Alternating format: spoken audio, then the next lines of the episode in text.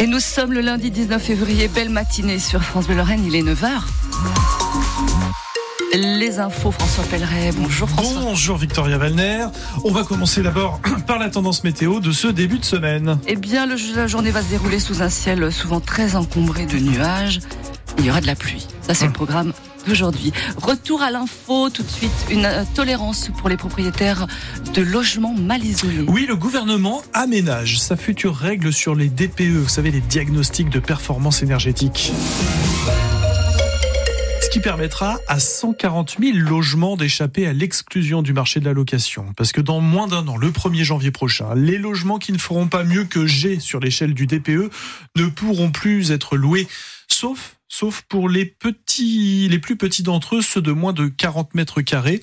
Une nouvelle qui est forcément bien accueillie par les agents immobiliers qui se préparent à une pénurie, comme le président de l'AFNAIM en Moselle, Franck Job. On essaie de décanter une situation pour des petites surfaces qui correspondent à une demande locative finalement importante. C'est cette demande locative qui a fait euh, prendre conscience que qu'on manquait de logements.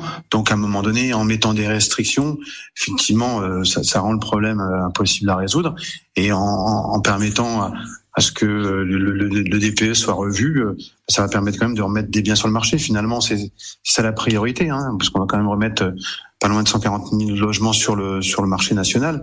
C'est quand même un, un sujet important. Voilà pour le point de vue d'un professionnel de l'immobilier, mais du point de vue des écologistes, c'est un renoncement regrettable. C'est ce que nous dit le chef de file de l'opposition de gauche à la ville de Metz, Jérémy Roch.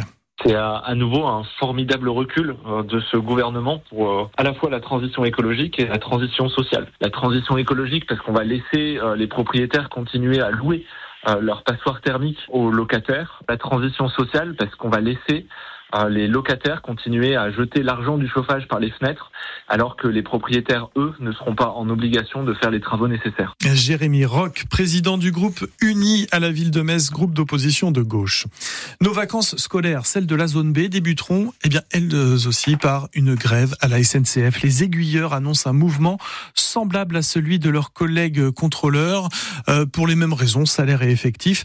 Donc Sudrail a déposé un préavis de grève pour ce vendredi à partir de 11h jusqu'à samedi 23h. Deux jours après un dramatique accident de la route sur la 4 à Marange-Tilvange, France Bleu Lorraine a reçu ce matin en direct à 8h moins le quart le président mosellan de la prévention routière, Yves Wendling. Avant-hier, donc, deux jeunes mosellans de 23 et 25 ans ont perdu la vie. Ils ont péri dans les flammes de leur voiture euh, qui avait fait une sortie de route.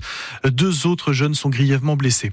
On ne connaît pas les raisons de cet accident, mais il y a un phénomène encore récent dans l'histoire de la sécurité routière qui empêche de descendre en dessous des 3000 morts par an en France.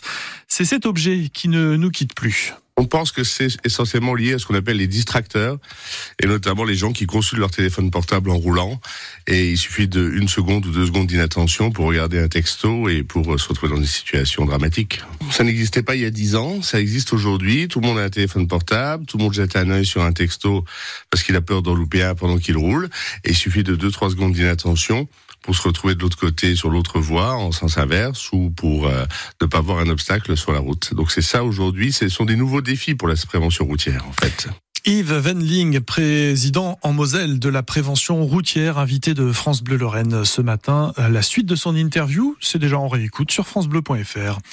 Lucie avait fugué dans le sud de la Meuse. Au bout de 14 jours de recherche, les gendarmes ont retrouvé euh, hier cette adolescente de 16 ans.